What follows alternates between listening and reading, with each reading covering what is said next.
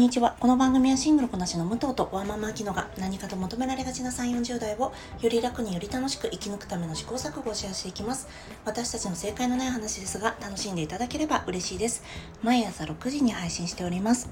えー、今日は週末の武藤の一人会をお届けいたします、えー、今日はマイエレメントについてお話ししたいと思います。字幕版と吹き替え版私は両方見てきたんですが多分この今週末今週末っていうとあれですね来週の金曜日かなにはもうね都内で字幕版が見れるところがだいぶ少なくなってくるんじゃないかなと思います。字幕版と吹き替え版の差そこまで大きくはなかったんですがちょっと、まあ、気になるところもあったのでその辺りを少しお話ししながら内容に触れたいと思います、えー、後半はネタバレありでお話しします。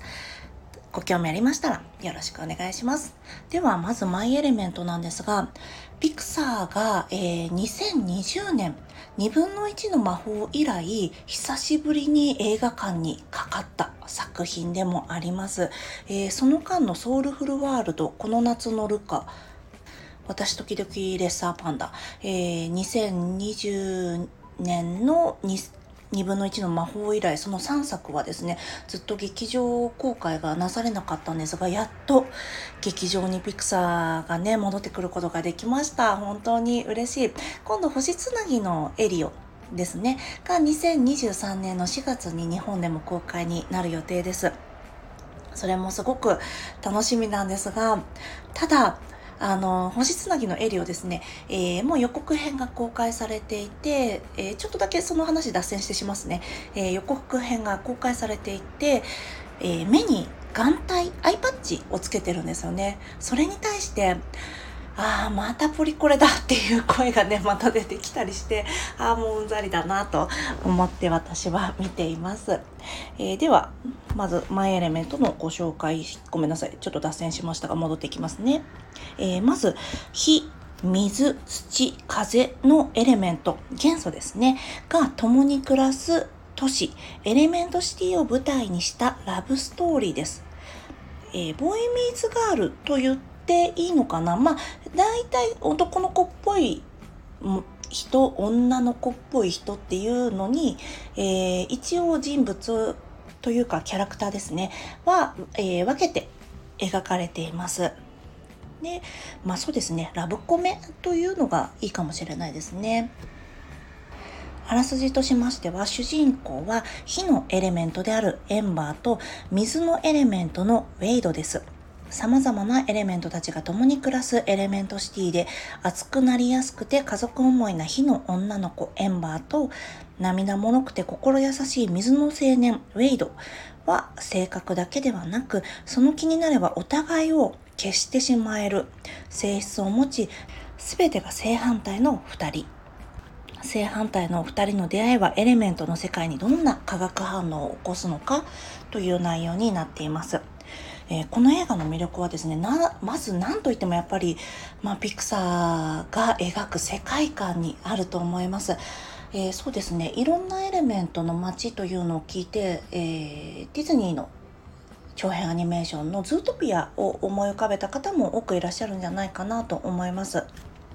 ただこちら街のそうですね成り立ちがまたズートピアとは別に成り立ちがありますのでちょっとその点でなんだろうな私が気になることがありましたのでそこは後半にお話ししたいと思います。あとは今、えー、お話ししましたあらすじにもあった通りこの映画の魅力は何といっても性質の異なる2人が触れ合うことができるのかっていうそこに一点集中しているんですよねそれを卓越したアニメーション技術でどう表現するかが見どころになっています愛しているけど触れられない。愛してるからこそ相手を傷つけたくない。だから触れられないということって、えー、まあ映画の中でも多く描かれてきたと思います。そうですね。シザーハンズあたりをね、連想された方もいらっしゃるんじゃないでしょうか。かなり純然たるラブストーリーなので、あまあラブストーリー、ラブコメですかね。なので、ちょっとそういうの苦手なんですよねっていう方にはやっぱりなかなかおすすめしにくいのかなと思います。でも私のお友達でラブストーリー全然好きじゃない方が、まあ男性の方なんですけど、いらっしゃるんですけど、これもね、面白かったって言ってたから、またそれとはラブストーリーが、えー、メインのストーリーラインではあるけれど、それ以外の魅力もね、えー、多分に溢れた映画だと思います。それぞれのエレメントの特性が生かされ、それがストーリーに強く反映されているかというと、そういう面ももちろんあるんですが、やはりエンバーとウェイド、火と水の性質がメインになってきます。ただ火と水の性質それぞれの違いを見るだけでも十分本当に面白いんですよね。見ていてあそっか火ってこういうこともできた。あそっか水はこういうことができたからあなるほどねみたいなこともいろいろあったりします。これはちょっと後半に話したいと思います。ではここから、えー、ネタバレに入っていきたいと思います。そうですね。まあネタバレというとここはもしかしたらネタバレってほどでもないかもしれないんですが私がちょっとあもうちょっと見たかったっていうところだったんですが圧倒的な世界観なんです。今回の、えー、エレメントシティもね。なんですが圧倒的な世界観なんですがズートピアほどは私たちを驚かせてくれないかなと私は正直感じました。ズートピアの方がねまだいろんな街があって楽しかったし、えー、街の魅力がそれほどではないと感じたんです。ただ、これには理由があって、この街の成り立ちが大きく関係してくるんですよね。おそらくそれは水が第一波としてエレメントシティに移り込み、その後雲がやってきて、土がやってきて、で、最後に火がやってくるという成り立ちで、この街はできているんですよね。なのでどうしても水がメインになってくるんですよね。主人公エンバーの両親が移り住んだことでファイヤータウンができてその小さな町でコミュニティを形成して暮らしていくようになるのでどうしても、えー、火に優しくないこれは劇中のエンバーのセリフにもあるんですが火には優しくないよねというセリフが出てきます。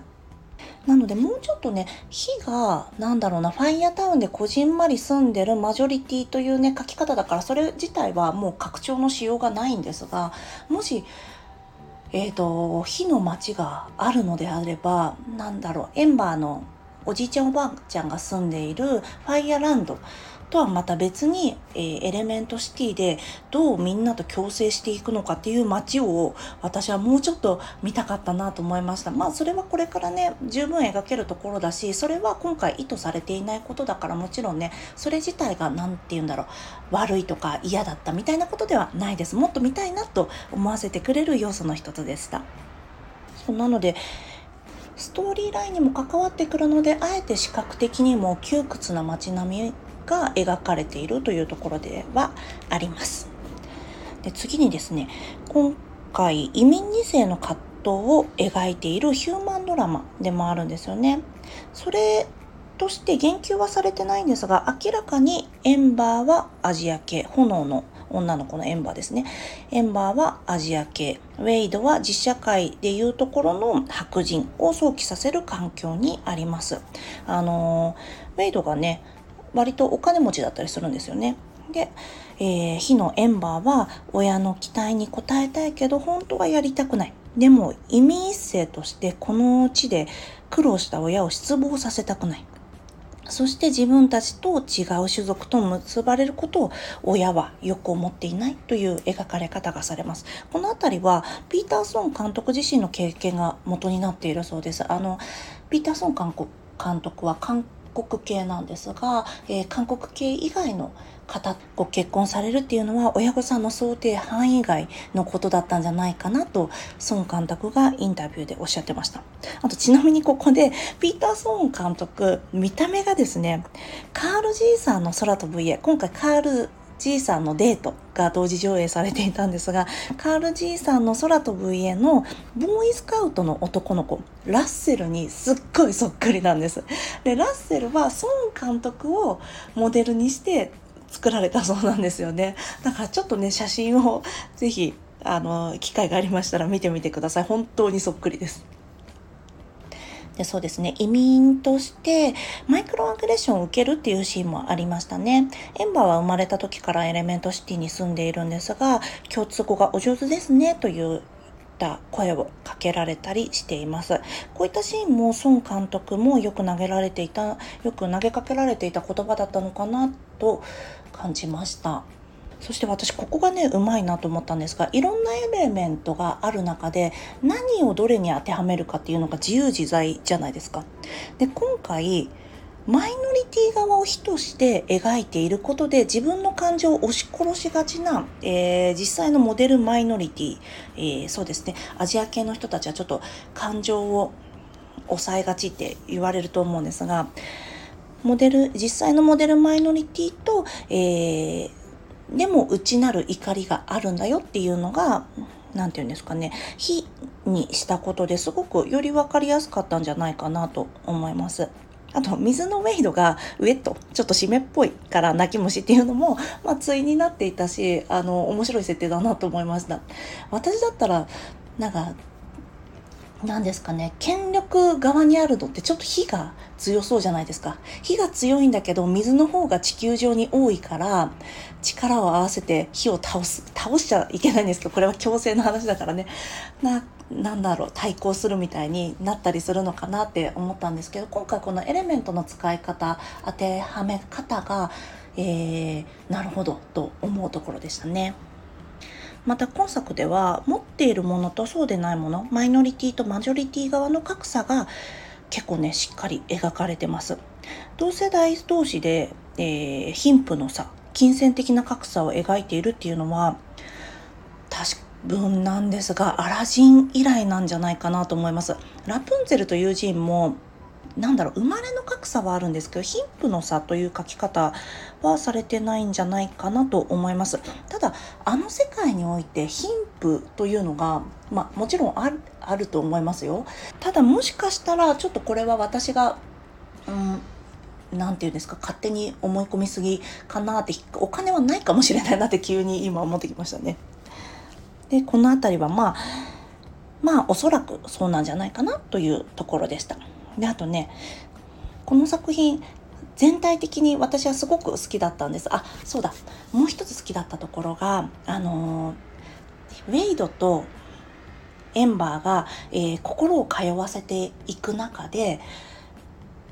エンバーがウェイド、えー、水であるウェイドに自分を映すってことをするんですよね。えーと、水が鏡の役割のようなものをして自分の姿をウェイドや、えー、ウェイドと遊んで帰ってきた時に水しぶきの中に自分を見るんですよね。でそれで本当の自分の気持ちにどんどんどんどん気づいていく、えー、他者を通して他者との関わり合いの中で自分の気持ちえー、本来の正直な気持ちを築くっていうのがすごくね視覚的にうまく、えー、描かれていてそれがすごい今回は私が一番好きなところでしたね。あそこのシーンはなんか何回も思い出すんじゃないかなと思います。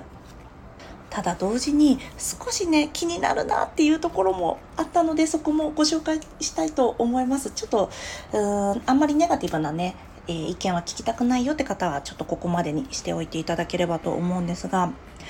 まずねお母さんが恋の匂いを嗅ぐっていうのが私にはちょっとえ？ってなんかゾワッとしちゃったんですよね。まあすごくコミカルに描かれてはいたしアジア系のお母さんあるあるっていう描き方なのかもしれないしなんだろうなこのマイノリティのちょっと神秘的なところをえー、なんだろうそういうのを強化したようなちょっと、うん、オリエンタリズムみたいなものを感じてしまったのもあるし私あとなんだろう性愛であったりロマンティックみたいなことに何だろうな鼻が利くみたいな描写がね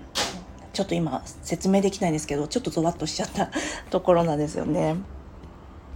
あと普通に行政がひどすぎるっていうのが ありましたよね。あのなんだっけ？ファイアタウンが水浸しになっちゃうのとかあれ確実に行政の仕事が行き届いてないじゃないですか。でなのに営業停止にエンバーのねお父さんのお店とかを営業停止にしてしまうってちょっと何なんだろうってなんかもうちょっとやってくれたっていいですよね。なんかエンバーがさ、たまたま、あの、すごいね、高温になれるパワーがあったから、あそこでちょっとね、水を塞ぐこともでき、強化ガラスで水を塞いだりしてましたけど、あそこは、なんまあ物語上ね必要だからまあいいんですけどね。なんか一つのこ問題を2つで2人で片付けるみたいなね。それはね絆も深まっていくからいいんですけどなんだこの街。最悪だなっていう気持ちになっちゃいましたね。あとなんか火はなんだろうお花見せてもらえないビビリアンフラワーだでしたかね。見せてもらえないみたいなのもえこれな私たちの何て言うんですか？私たちと同じ感じの、えー、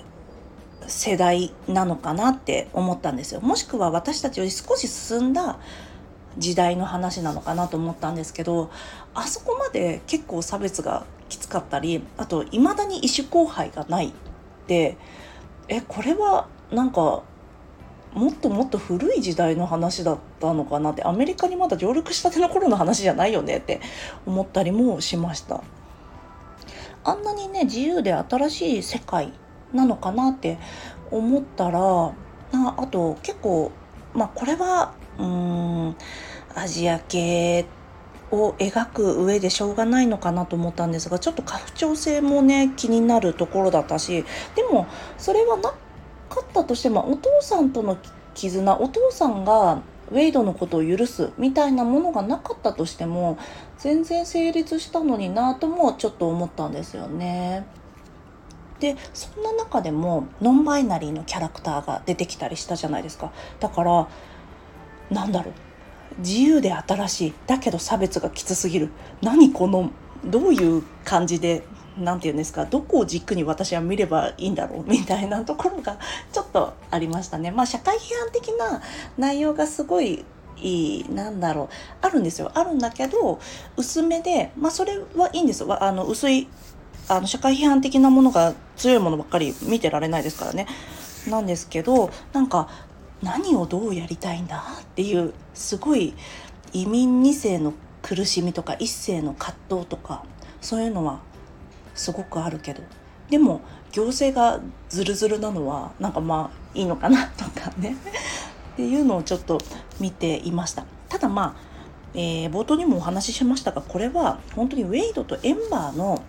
あのラブストーリーなのでそこのラインに集中してみた方がえーと、なんか気持ちが散らからなくていいかなと思いましたね。そうまあどの点をボリュームを上げて描くかどの点をボリュームを下げてさりげなく、えー、描いていくかみたいなのって、まあ、さじ加減によるんですがなんか私はそのさじ加減が今回、うん、捉えきる きれずに見ちゃったなっていう感じがありましたね。あとねもう一個これ字幕版と何でしたっけ、えー、吹き替え版の差なんですけど字幕版ではクイーンって言ってるところを吹き替え版ではプリンセスって直してるところがあって私は多分、まあ、プリンセスの方が日本の子供たちが見るのにクイーンよりも伝わるっていうことだと思うんですけどでもなんだろうそんな過度なローカライズしなくていいのになと思ったんですよね。多分昔だったら私たちだってプリンセスって通じなかったじゃないですか。だけどえーと、プリンセスプリンセスっていうのを、まあ、マーケティング的にね刷り込まれてプリンセスあのお姫様ではなくてプリンセスとして私たちも受け入れてるわけだからそんなクイーンはクイーンのまま吹き替えでも訳したらいいんじゃないかなと思ったんですよ。だってエンバーって全然プリンセスっぽいあれなんて言うんですか？性格じゃないしね。全然クイーンっぽい性格なんですよね。だからそれがうん、不思議だなと思って聞いていました。ただ、えー、今ちょっとこまごまね嫌なこと言ったんですけど本当に総じてすごくいい映画だったのであのでしかもねお子さんと見る時にこの火の性質とか水の性質とかをあなるほどこうするとこうなるっていうのが な科学的な面でね例えば、えー、砂にすごい高温をえー、なんだろう与えるとガラスになるみたいなのを視覚的に小さい頃から覚えることができるからそれはすごい楽しいんじゃないかなと思いました。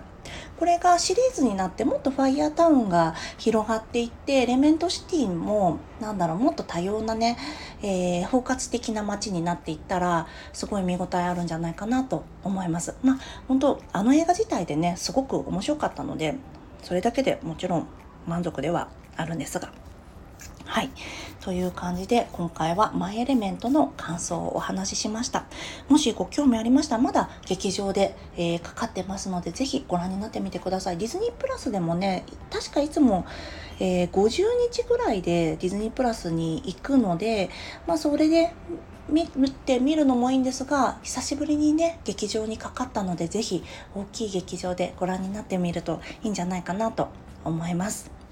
では今日も聞いていただきありがとうございます。この番組はスタンド FM はじめ各種ポッドキャストで配信しております。ハッシュタグ正解のない話。正解が漢字でその他ひらがなでつぶやいていただきましたら私たちがいいねやコメントしに参ります。